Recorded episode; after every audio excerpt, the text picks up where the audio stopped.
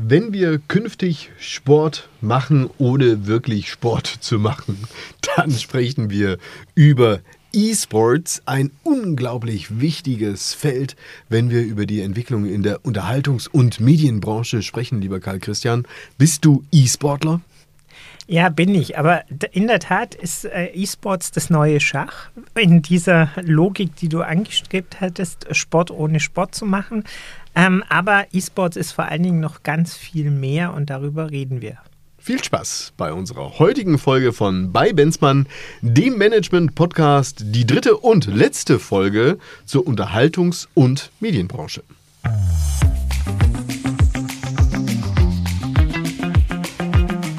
Benzmann, der Podcast. Management und Märkte im Wandel mit Rolf Benzmann und Karl Christian Bay.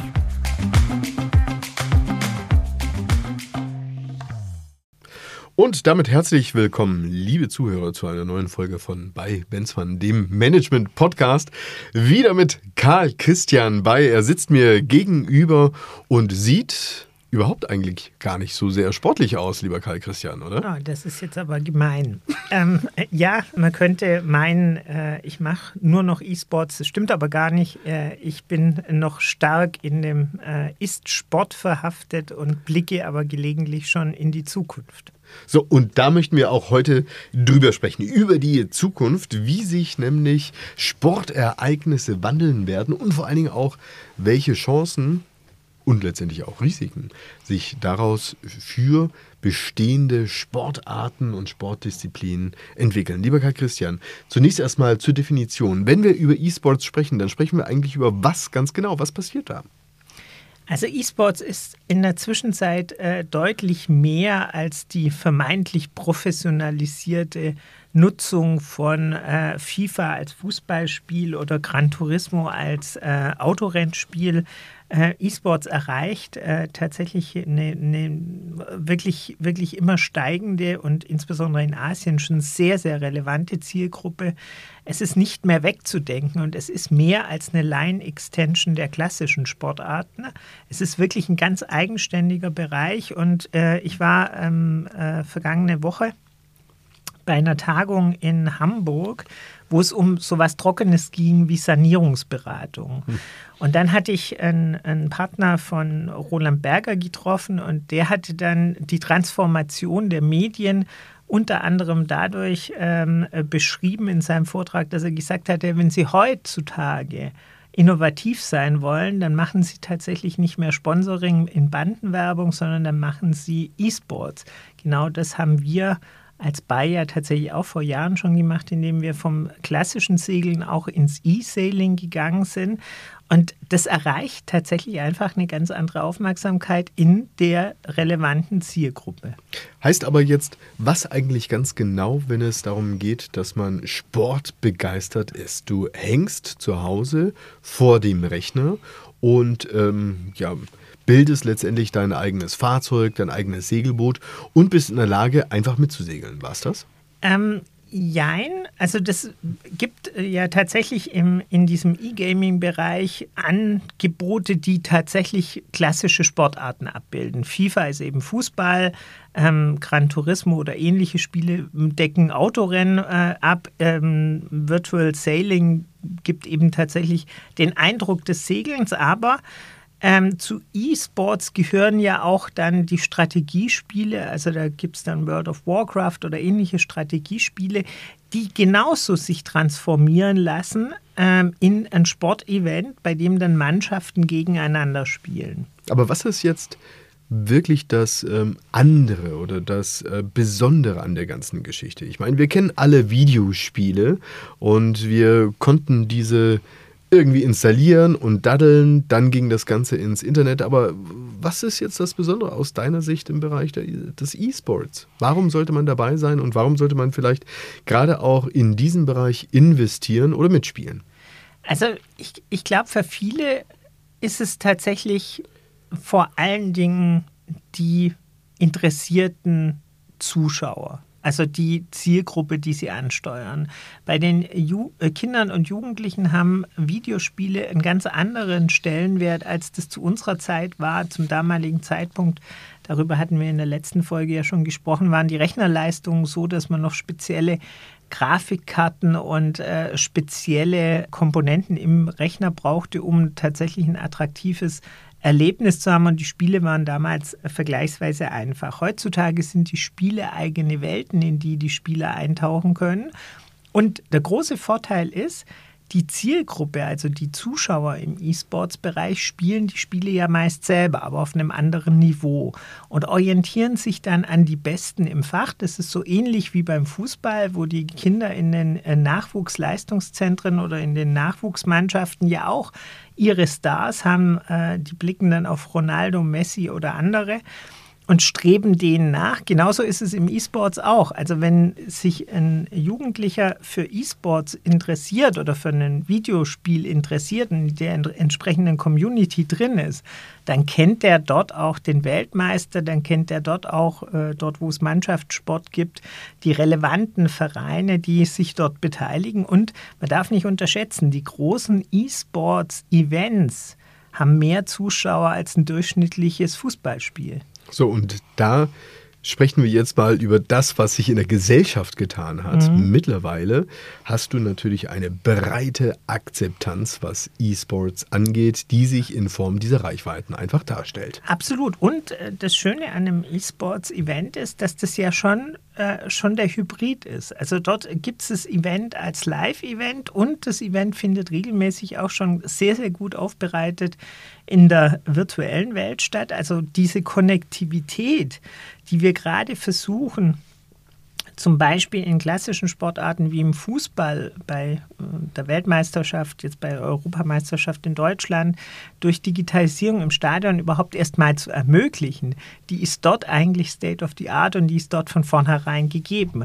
Und dadurch, dass es keine Eintrittsbarriere in das jeweilige Spiel gibt, gibt es natürlich auch eine ganz andere emotionale Bindung. Mhm. Und das führt auch wiederum zu einer Litanei von zusätzlichen Effekten. Also allein schon kann man das daran erkennen, dass im neuen Koalitionsvertrag beispielsweise ja auch festgeschrieben ist, E-Sports wirklich auch als offizielle Sportart anzuerkennen. Ja. Auch mit dem, was da alles sozusagen dranhängt. Also sprich Vereine, Verbandsstrukturen ja. und so weiter und so fort. Also es geht gar nicht darum, ob oder ob nicht, sondern wir stehen direkt eigentlich vor der großen Zündstufe, was dieses Thema angeht.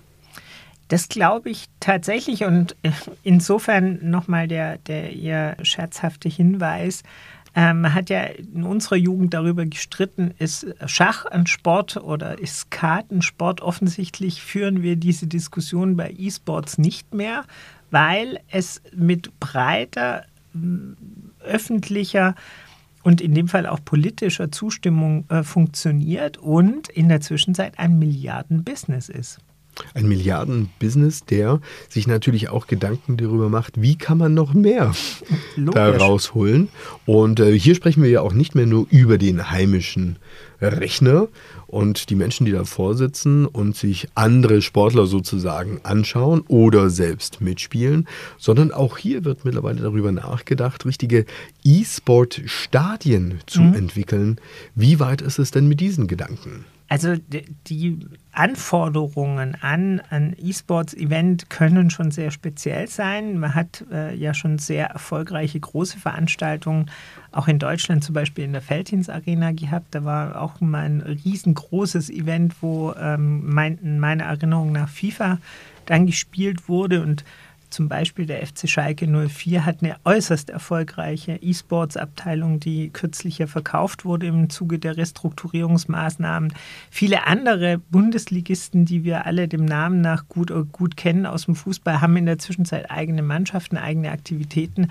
Auch äh, der Verein, für den ich ähm, äh, an der Stelle immer mal wieder werbe, 1860 München, hat eine E-Sports-Abteilung, die sehr erfolgreich Fußball spielt, also virtuellen Fußball spielt.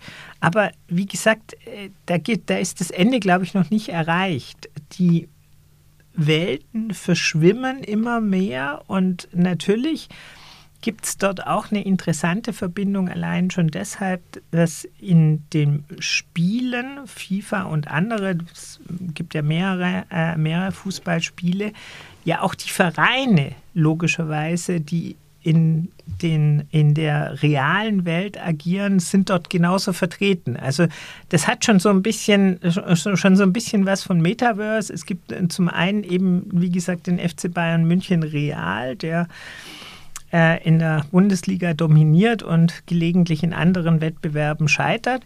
Ähm, es gibt aber den FC Bayern München genauso in der virtuellen Welt und diese virtuelle Welt wird dann praktisch mit realen anderen Spielern erschlossen. Und das ist das Spannende. Dort verschwimmen die Welten schon miteinander und äh, geben damit eine andere Beteiligungsmöglichkeit für den interessierten Fan, weil er ist plötzlich part of the game.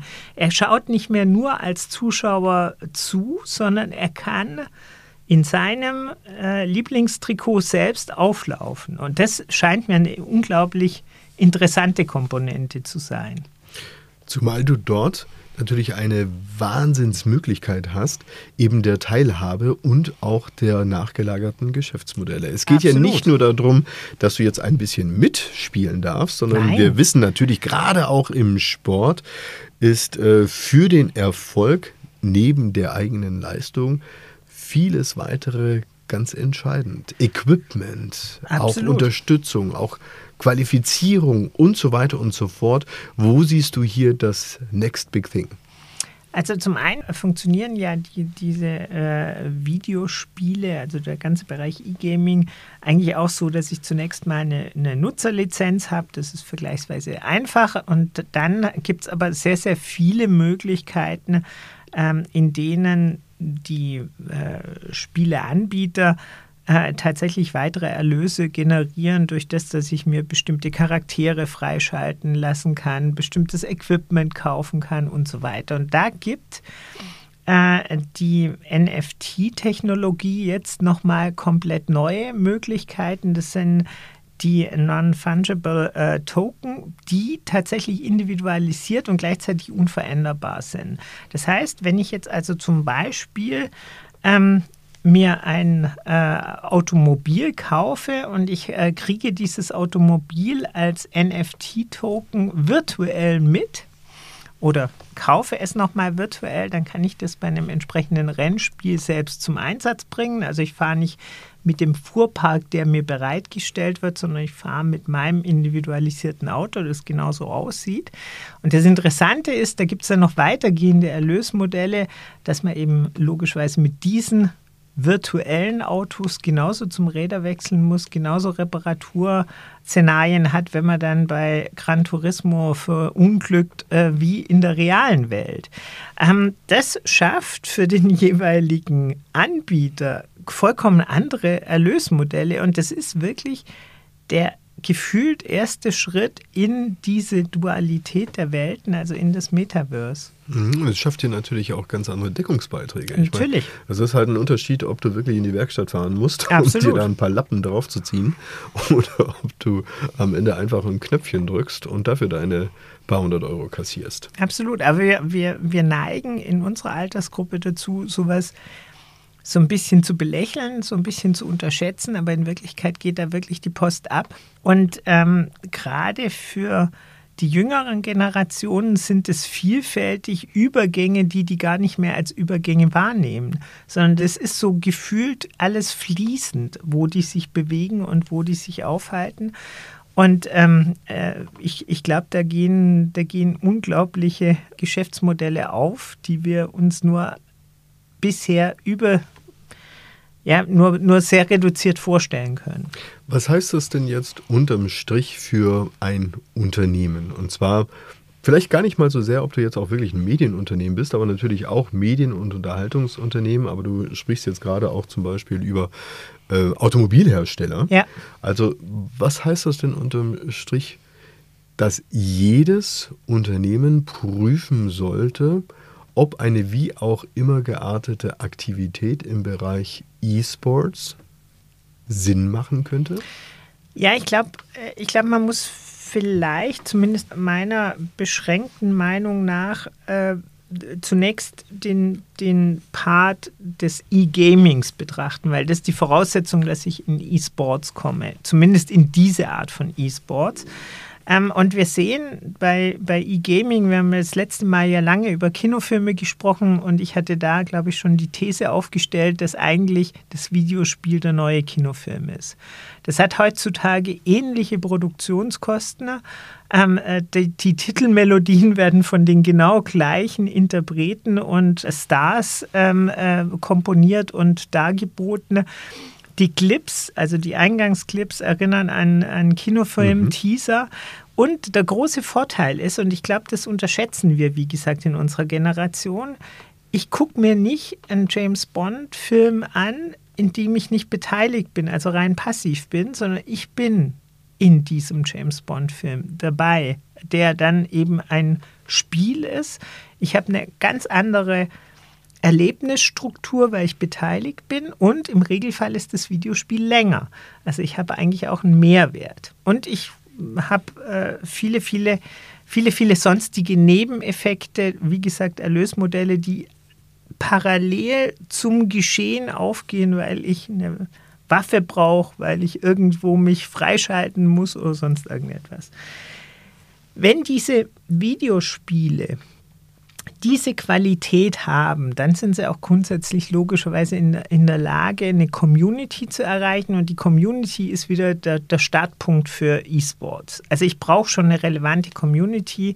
Und es gibt äh, Spiele, die in den jeweiligen Altersgruppen sehr äh, relevant sind. Fortnite ist auch so ein Beispiel, wenn Jugendliche in, in den USA gefragt werden, was ihr Berufswunsch ist, dann sagen sie, sie wollen Fortnite-Weltmeister werden. Und ähm, das hat dann eine höhere, äh, höhere Relevanz als Apple-CEO zu sein. Also von daher ein Spiel, das attraktiv genug ist, an, äh, eine, eine Community, die sich geschaffen hat, ist aus meiner Sicht für dieses E-Sports-Erlebnis durch Gamification die Voraussetzung.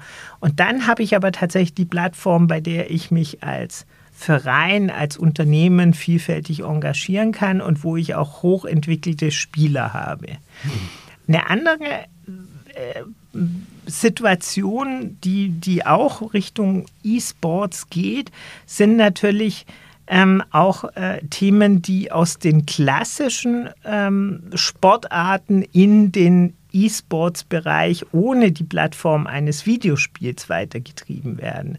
Also dass ich praktisch aus einem Live-Event noch Nebenrechte generiere, die dann auch in, in diesen Bereich gehen, was weiß ich, Wettspiele oder sonstiges. Auch das geht Richtung E-Sports, hat aber eine ganz andere Relevanz, eine ganz andere, ähm, äh, ganz anderen Hintergrund.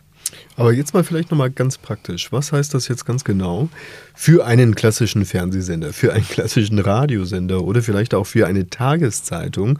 Wo sollten die ihren Blick drauflegen und wo siehst du genau für diese alten klassischen Medien Entwicklungsszenarien?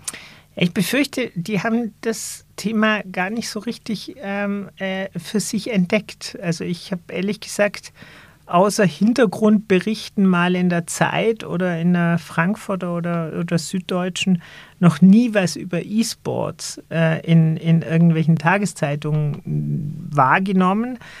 Ähm, genauso wenig wie über, wie über diese Relevanz von diesem Bereich der Unterhaltungsindustrie insgesamt auf die Bevölkerung.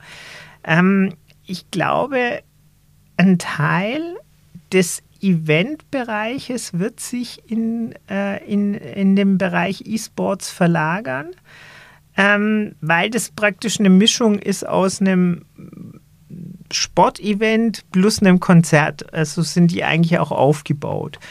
Ähm, das führt da dazu, dass sich dafür natürlich die gleichen Sponsoren begeistern lassen. Siehe jetzt E-Sailing hat eben auch beigemacht, genauso wie wir die Deutsche Segel-Bundesliga machen. Das ist auch konsequent, weil dadurch bin ich in beiden Welten sichtbar. Ich lebe die gleichen Werte, ich habe die gleichen Inhalte. Ähm, und kann in unserem Fall jetzt auch noch unsere äh, Digitalkompetenz ansprechen über einen recht charmanten Weg. Ähm, ich glaube, das Zweite, ähm, was eintreten wird, ist, dass die Protagonisten zum Teil die Medien nachziehen.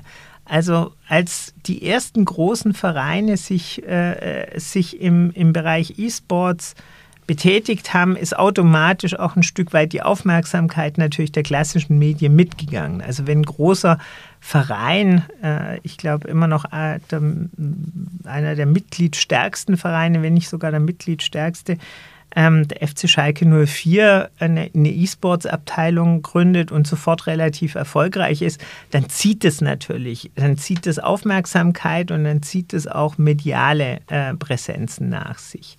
Also insofern glaube ich für die Verlage, und das war ja deine eigentliche Frage, macht Sinn, sich dem Thema zu öffnen, ein, ein Stück weit dessen, dessen Relevanz auch in der klassischen Sportberichterstattung äh, zu verproben und sich darüber bewusst zu sein, dass das in einer bestimmten Bevölkerungsgruppe sehr, sehr relevante Ereignisse sind. Und es bietet ja auch unfassbare Chancen, auch in der Berichterstattung selbst. Absolut, absolut. Jedes, jedes Medium braucht ja ähm, letztendlich guten Content. Guter Content orientiert sich oftmals, ich will es mal so sagen, auch an Helden, die da stattfinden. Für ein gutes Storytelling brauchst du letztendlich auch einen Held, einen Protagonisten. Und es kann durchaus ja auch sein, dass diese E-Sport-Helden auch äh, ganz spannender Content für die Berichterstattung sein können. Du schaffst eine Sichtbarkeit, du schaffst Fläche für deine Medien und du gibst damit auch das Signal, dass du das Ganze anerkennst, dass du mitmachst und du kannst letztendlich auch darauf setzen, eigene Welten zu entwickeln. Wäre es denn ein cleverer Weg, dass ein Medienhaus beispielsweise sich die örtliche Vereinslandschaft einfach mal anschaut und sich fragt, wie kann ich diese Vereine als E-Sport begleiten? Ja, absolut.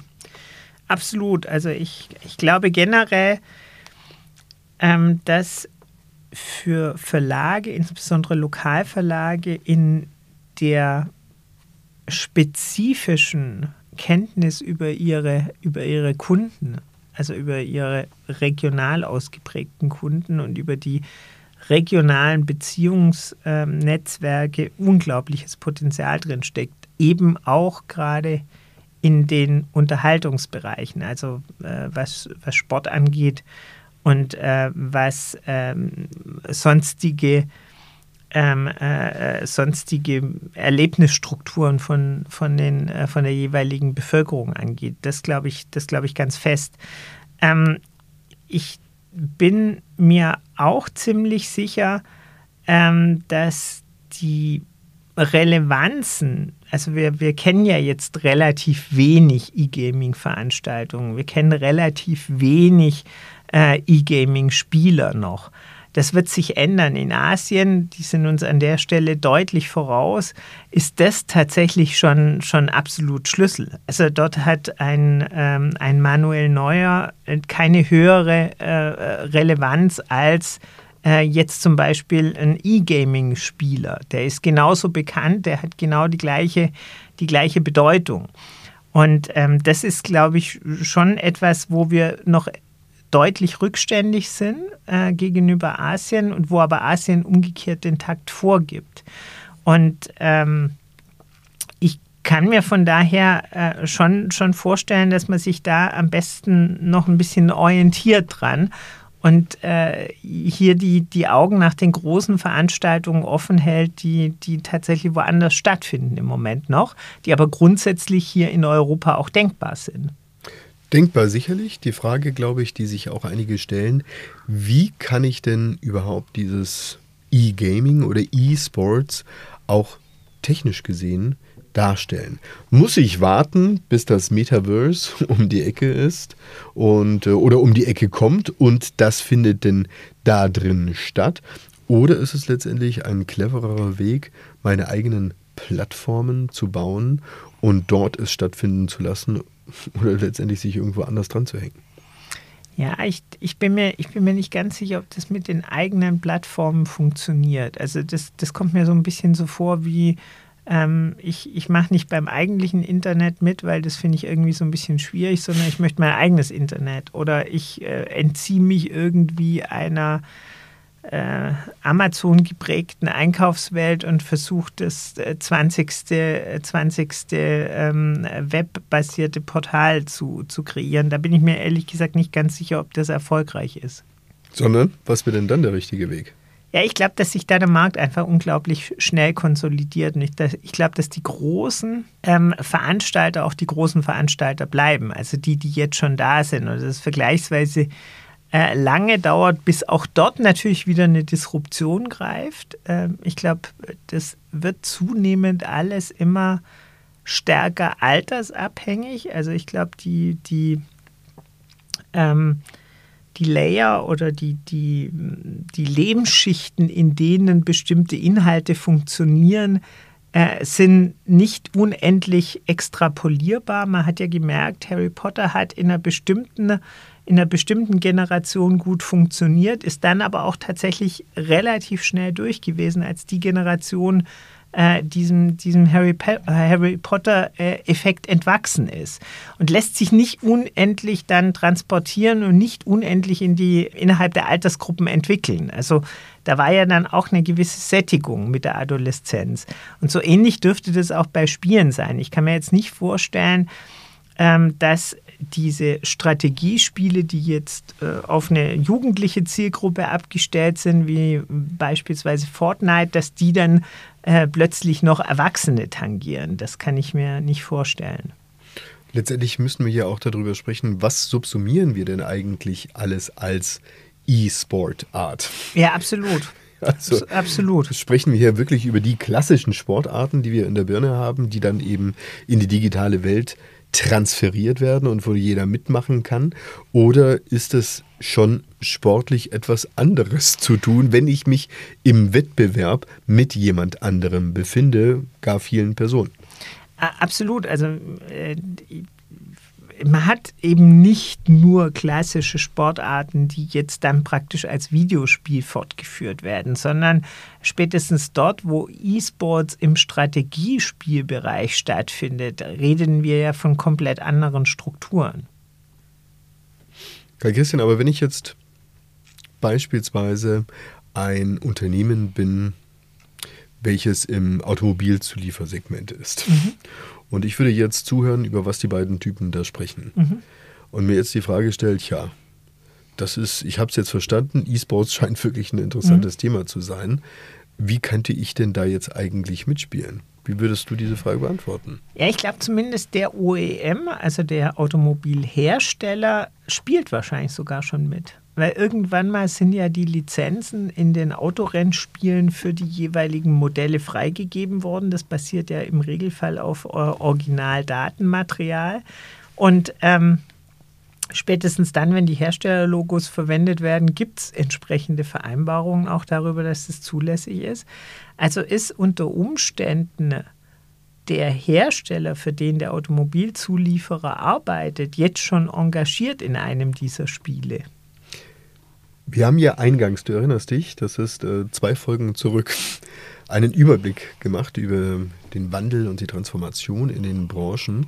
Und wir hatten eingangs auch gesagt, naja, es ist schon auch clever zu schauen, was passiert in einer gewissen Branche und was kann ich von der Entwicklung in dieser Branche in meine Branche übertragen. Also, Du sprichst jetzt gerade über den Automobilkonzern, ja, der sich jetzt in dem Thema E-Sports, was ja eigentlich ein Medienunterhaltungssegment ist, ja, engagieren könnte. Aber der Konfigurator unterscheidet sich nicht. Das ist ja das genau. Spannende. Genau. Der, der Autokonfigurator in, im, im Autospiel GT ist eigentlich mehr oder weniger die gleiche Idee, die gleiche Technologie wie von dem OEM. Würde das bedeuten, gehen wir jetzt einfach mal kurz weiter, was jetzt auch das Thema E-Sport, die, die Bedeutung des E-Sports vielleicht auch für andere Branchen angeht, um einen kleinen Ausblick auch auf mhm. äh, nachfolgende Podcast-Folgen zu machen, könnte zum Beispiel auch die Ernährungsbranche mhm. sich des Themas annehmen. Dass man beispielsweise sagt, ich habe meine eigenen Felder. Ja, Mhm. ich habe meine eigenen Felder und dort baue ich dann was weiß ich was an und stehe im Wettbewerb mit anderen virtuellen Bauern und verkaufe virtuelle digitale Lebensmittel, die von mir aus besonders ökologisch und nachhaltig in der digitalen Welt gewonnen werden. Ja, ich glaube, in der Hinsicht unterscheidet sich die digitale Welt ehrlich gesagt gar nicht mehr von der, von der realen. Also wie gesagt, es ist nicht meine Welt, aber nur deshalb, weil es nicht meine Welt ist, kann ich ja nicht behaupten, dass sie nicht existiert. Also ich würde mir jetzt kein Grundstück in Metaverse kaufen, Warum denn nicht? weil mir das äh, tatsächlich äh, nicht zugänglich ist, warum ich ein Grundstück in Malibu jetzt kaufen muss, also in dem virtuellen Malibu jetzt kaufen muss, nur damit es später äh, nicht weg ist und ich mir da irgendwie noch einen, eine Strandparzelle à la Two and a Half Man äh, irgendwie sichern kann. Das ist mir tatsächlich nicht zugänglich, insbesondere nicht bei den Preisen, die das kostet. Jetzt könnte ich natürlich böse sein und sagen, Karl Christian, weil du vielleicht da einfach nicht genügend Fantasie reinsteckst. Absolut. Denn das, das ist genau das Problem. Es ist genau das Problem, dass ich äh, noch nicht, und das scheint ein großer Unterschied zu sein zur jüngeren Generation, diese fließenden Übergänge habe. Also ich, ich, ich, ich kann noch nicht mit meinem Avatar äh, hinreichend mich identifizieren, also den, den, den ich nicht habe, ähm, um, um mich zu, sozusagen allabendlich oder schlimmstenfalls während der Arbeitszeit in mein Second Life zu flüchten. Weil eigentlich ist das ja die damalige Idee. Also wir hatten ja gesagt, ja, wir reden heute auch über Metaverse und Metaverse ist ja eigentlich nichts anderes als das Wiederaufleben von Second Life. Mhm. Ja, bin ich grundsätzlich bei dir mit einem aber, glaube ich, ganz entscheidenden Unterschied. Und zwar, dass das Thema Eigentum eine andere Rolle spielt. Und hier sieht, man ja, hier sieht man ja durchaus auch ähm, gewaltige Veränderungen. Absolut. Also wenn du dir jetzt einfach mal so die letzten 20 Jahre anschaust, die Geschäftsmodelle, wie sie sich entwickelt haben, lange Zeit galt es als wichtiges Prinzip, auch, auch ähm, letztendlich als, äh, als Leistung oder auch als Erfolgs ähm, wenn du dir etwas kaufen konntest. Den fetten Porsche, das Häuschen oder sonst irgendwas. Dann haben sich Geschäftsmodelle dahingehend geändert, als dass es gar nicht mehr so sexy war, Dinge zu besitzen. Man hat sie sich geliehen. Man ist in die Airbnb Butze gegangen und hat sich nicht ein eigenes Ferienhaus gekauft. Man äh, leiht sich ein Auto und so weiter. Und jetzt kommen wir wieder eigentlich zurück zu dem Thema Eigentum, aber ein digitales Eigentum, welches in Form beispielsweise dieser NFTs darstellbar ist. Also geht es im Prinzip darum, dass wir daran, ans, darin und darin uns orientieren sollten, dass das digitale Eigentum das Geschäft der Zukunft ist. Das kann so sein. Ich habe da ehrlich gesagt ein bisschen meine individuellen Berührungsschwierigkeiten mit. Ähm, ich bin aber tatsächlich insbesondere deshalb auch eher zögerlich, weil mir zu schnell über die Shared Economy drüber gegangen wurde.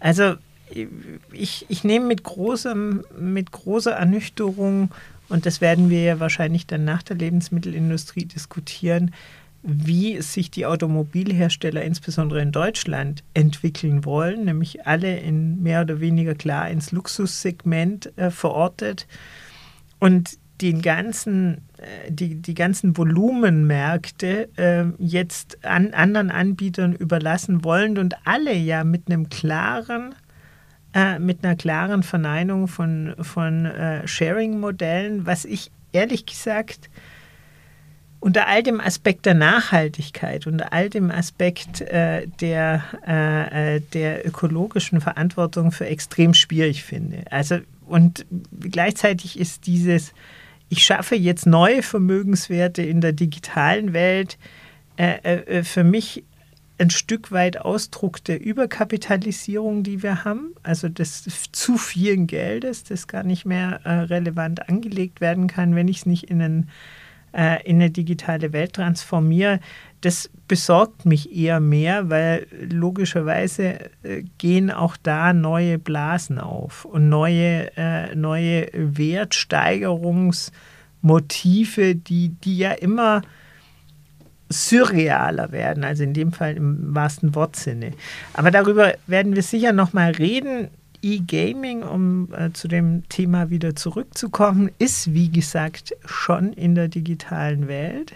Dort findet Werbung, dort findet Product Placement, dort findet alles schon in der, in der virtuellen Welt statt. Und insofern ist es wie so ein wie so ein direktes ein Einstiegstor und alle streben in diese virtuelle Welt. Wie gesagt, das ist auch äh, nicht nur im klassischen E-Sports, den wir jetzt äh, betrachtet haben, also der Gaming-Bereich so, sondern das ist auch in der Entwicklung von Sportarten, Sportverbänden, Sportvereinen das Top-Thema. Wie komme ich mit meinen Communities in eine virtuelle Modellwelt und dort insbesondere natürlich in erlöstragende Geschäftsmodelle. Mhm. Ja, du kannst natürlich schon auch mit diesem Trend, den du da siehst, eine Frage oder eine Sehnsucht der Wirtschaft vielleicht ähm, auch beantworten. Wirtschaft versteht sich ja nach wie vor als Wachstum. Wie kann Wirtschaft permanent wachsen. Und nun stoßen wir ja global gesehen wirklich an unsere Grenzen. Wir sehen die Lieferketten, wir sehen Ressourcen, die halt nicht endlich verfügbar sind. Wir sehen die Veränderungen des Klimas, das ganze Thema Nachhaltigkeit und so weiter. Es könnte natürlich schon auch sein, dass ähm, auf der einen Seite der Wunsch der Wirtschaft nach Wachstum, auf der anderen Seite die des Individuums vielleicht auch nach Eigentum, Selbstbestimmung, Individualität und auf der dritten Seite eben die Möglichkeiten des Darstellbaren, beispielsweise im Metaverse, im digitalen, eigentlich eine ganz geschickte Verbindung ist. Du kannst Eigentum schaffen, du kannst Wachstum schaffen und du kannst trotzdem auch noch Ressourcen schonen. Ja, das ist schon fast eine philosophische Frage, weil ehrlich gesagt, dieses mehr Wachstum ist ja auch mehr ähm, ja eine, eine, eine Behauptung der Notwendigkeit als real. Ich habe vor über 30 Jahren ein, ein, Buch gelesen, Also sprach Bella Vista, so heißt das Buch von einem IBM-Manager in Italien namens Pestalozzi. Und besagter Pestalozzi hatte schon damals, und das ist wirklich lange her, und es waren ökonomisch sehr, sehr erfolgreiche Jahre, in denen es immer nur aufwärts ging und in denen Gordon Gecko uns gelehrt hat, dass Gier gut ist in Wall Street, der hatte damals schon gesagt, ihr macht euch darüber im Klaren, dass eine Wachstumsrate von 5%, die damals am unteren Level des Wirtschaftswachstums war, auch bedeutet, wir haben 5% mehr Verkehr und wir haben 5% mehr Abfall. Und wir haben 5% mehr Ressourcenverbrauch. Also diese Endlichkeit, dieses dieser, dieser wachstumsdominierten Ökonomiephilosophie, die scheint mir spätestens jetzt in nachweislich unumkehrbaren Veränderungen im, im, Bereich der, im Bereich des Klimas und der Umwelt tatsächlich gekommen zu sein. Und jetzt die, das nächste Wachstumsszenario zu bauen und zu basteln, ist sicher ist sicher sehr genial. Aber ähm, wie gesagt, äh, mir wäre lieb, an der einen oder anderen Stelle würden wir uns mehr auf gemeinwohlökonomische, ähm, vielleicht dann nicht mehr Wachstumsziele, sondern tatsächlich Entwicklungsziele, die auch ein, mit verlangsamtem Wachstum oder gar vielleicht auch mit Bestandssicherungsstrukturen auseinandersetzen, beschäftigen. Das scheint mir sinnvoller zu sein als, wie gesagt, der virtuelle Handel mit Grundstücken am, äh, auf den Champs-Élysées, die, um die sich die großen Luxushersteller äh, balgen. Das ist, ist für mich schwer nachvollziehbar, muss ich ehrlich sagen. Lieber Karl Christian, wir haben über die Unterhaltungs- und Medienbranche gesprochen. und und, und äh, einen, einen philosophischen Kurs über ökonomische Strukturen. Ich glaube, der ist tatsächlich auch wichtig und der wird uns auch weiter begleiten, denn wir werden jetzt noch über weitere Branchen sprechen und ich glaube, wir werden früher oder später werden wir immer wieder an dem gleichen Punkt sein. Wir haben in jeder Branche Unternehmen. Diese Unternehmen, die möchten eine Daseinsberechtigung haben. Wir werden immer etablierte und wir werden neue Player haben und sie möchten vor allen Dingen wachsen. Das ein Unternehmen ist im Prinzip ein Organismus und in uns drin ist das Thema Wachstum, in uns drin ist das Thema auch Generativität, möchte ich vielleicht sogar sagen. Also wie geht mhm. es auch mhm. weiter nach mir? In den nachfolgenden Generationen, Unternehmergenerationen, das treibt uns irgendwo auch alle an. Mhm. Wir ähm, haben, wie gesagt, drei Folgen lang über die Unterhaltungs- und Medienbranche gesprochen. Was ist dein Fazit? Was nimmst du jetzt für dich am Ende dieser Diskussion mit, die wir über Zeitungen, über Kino, über Fernsehen, über Radio und letztendlich auch über die Videospielbranche also tatsächlich ist die Unterhaltungsindustrie im, im weiteren Sinne ja für, für bei und damit in meinem täglichen Leben eine der beiden Branchen äh, Foki. Wir beschäftigen uns mit Brot, darüber reden wir ja dann in der Zukunft und im, eben mit Spiele so, äh, und über Entschuldigung und über Spiele, also ganz äh, römisch. Und äh, ich sehe im Bereich der Spiele und dazu gehört eben, wie gesagt, besagte Unterhaltungsindustrie ganz, ganz viel Innovation, die technisch möglich ist. Ähm, ich sehe aber damit einhergehend auch große Disruptionen und ich sehe vor allen Dingen ganz, ganz viele Spieler, die diese Veränderungsnotwendigkeit noch nicht durchdrungen haben in ihren Geschäftsmodellen. Wir hatten das festgestellt im, im Fazit, dass Verlage sich vielfältig neu erfinden müssen. Wir haben das jetzt ähm, zuletzt über die Fernsehsender ähm, äh, besprochen. Und natürlich ist auch für den, für den Sport ähm, der, der E-Sports-Bereich eigentlich Nee, mehr als eine Line-Extension. Man, man, macht es dann meist so ein bisschen klein und sagt, ja, da, da extrapolieren sich ja eigentlich unsere, unsere Strukturen und da, da machen wir halt noch ein bisschen was mit. Aber auch in Wirklichkeit ist, ist das eine Disruption, die da stattfindet, weil in dem Moment, wo das Live-Ereignis, also der tatsächliche Sport an Bedeutung verliert, weil es den Kindern und Jugendlichen reicht, an dem Videospiel zu, zu, partizipieren, wo sie viel dichter dran sind, wo sie viel enger beteiligt sind, hat der eigentliche Sport verloren. Ich nehme mit in der Diskussion über die Unterhaltungs- und Medienbranche, dass hier offensichtlich etwas passiert, was für nahezu alle anderen Branchen hochinteressant sein kann und hochinteressant sein wird. Denn äh, am Ende geht es ja darum, Lösungen anzubieten oder Bedürfnisse zu stillen, die offensichtlich da sind. Wir sehen allein an diesem unglaublichen Mediennutzungskonsum, dass mhm. da offensichtlich ein ganz großes Bedürfnis da draußen nach Information und Unterhaltung ist. Und letztendlich jede andere Branche sollte sich fragen, in der Entwicklung auch der eigenen Geschäftsmodelle, wie kann ich ein offensichtlich bestehendes Informations- und Unterhaltungsbedürfnis auch bedienen? Wie kann ich Content erstellen? Wie kann ich Begegnungen stattfinden lassen? Wie kann ich die Leute letztendlich auch an mich binden? Und das ist relativ Wurst, ob du jetzt ein Automobilzulieferer bist, Absolut. Lebensmittel oder was auch immer. Ich denke, für alle ist es wichtig, in diesem Unterhaltungs- und Informationssegment mitzumischen und nicht nur auf das alte, antiquierte Modell zu schauen. Ich glaube aber tatsächlich, Rolf, das ist äh, perfekt zusammengefasst, weil ich glaube, es geht um Information und Unterhaltung. Das sieht man ja auch bei den Zahlen, die ja jetzt aus äh, der Covid-19-Pandemie folgen, wo sicher auch hohes Informationsbedürfnis war, genauso wie jetzt über den Ukraine-Krieg. Gleichzeitig aber die Menschen, die, die den Gegenpol nämlich die Unterhaltung, die äh, Entspannung, die Beschäftigung, die, die Ablenkung genauso anstreben. Und ich glaube, beide Pole der, der, der Medienindustrie gilt es, gilt es zu bedienen. Wenn das nicht mal ein gutes Schlusswort ist, lieber Karl Christian, wir sind am Ende dieser dieser, dieses Dreiteilers angelangt über die Unterhaltungs- und Medienbranche. Es geht weiter. Du äh, hast es äh, römisch genau. anmoderiert. Brot und Spiele. Wir haben über Spiele gesprochen, also die ja. Unterhaltungs- und Medienbranche. Jetzt geht es um das Thema Brot. Es geht letztendlich um die Lebensmittelindustrie. Genau.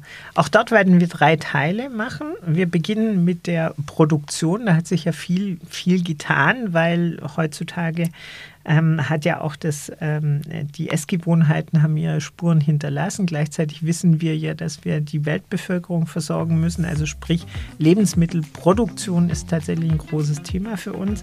Danach beschäftigen wir uns äh, damit, warum oder mit der Frage, warum äh, denn heutzutage eigentlich ein Discounter aussieht wie ein Supermarkt und was eigentlich den Supermarkt noch vom Discounter unterscheidet und was sich heutzutage für Herausforderungen auch wieder vor, im, vor dem Hintergrund der Ukraine ähm, äh, Krise für alle Beteiligten äh, hieraus ergeben.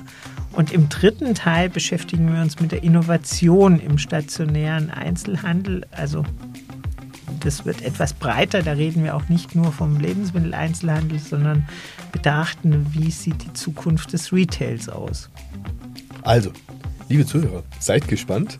Bleibt uns treu, empfehlt gerne unseren Kanal weiter und wir freuen uns auch immer über ein Feedback. Ihr könnt nahezu überall kommentieren. Wir freuen uns über alles, was wir von euch lesen dürfen. Und wir antworten.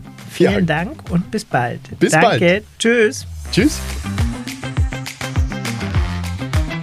Das war bei Benzmann, der Podcast.